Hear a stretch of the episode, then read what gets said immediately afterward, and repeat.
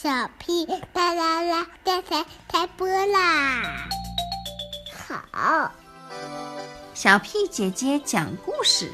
听好，西班牙语。Mira, mira, esa es la rana más grande que hemos visto. 练习。If I had a big mouse like a crocodile.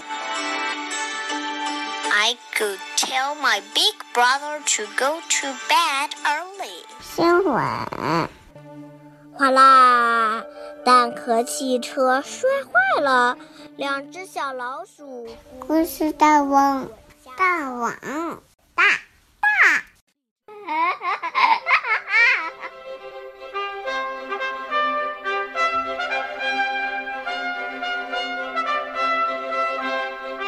Hello everyone, I'm Rissy.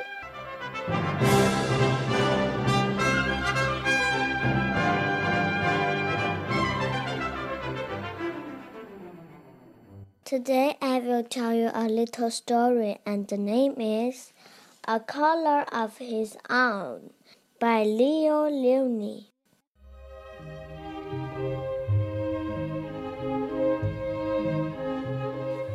Parrots are green. Goldfish are red. Elephants are gray. Pigs are pink. All animals have a color of their own. Except for chameleons.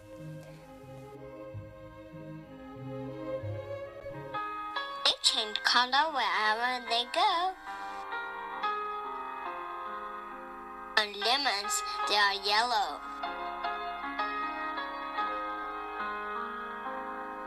In the heather, they are purple. And on the tiger, they are striped like tigers. One day, a chameleon who was sitting on a tiger's tail said to himself, If I remain on a leaf, I shall be green forever. And so I too will have a color of my own. With these thoughts, he cheerfully climbed onto the greenest leaf. But in autumn, the leaf turned, and so did chameleon. Later, the leaf turned red, and the chameleon too turned red.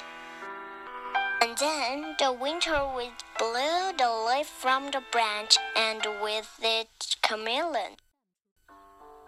The chameleon was black in the long winter night. But when spring came, he walked out into the green grass. There he met another chameleon. He told his sad story. Won't we ever have a color of our own? he asked. I'm afraid not, said the other chameleon, who was older and wiser. But he added, Why don't we stay together? We will see change color wherever we go, but you and I will always be alive.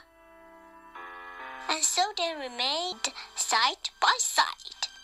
They were green together and purple and yellow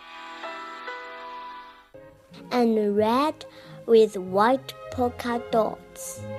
And they lived happily ever after. The end. Thank you.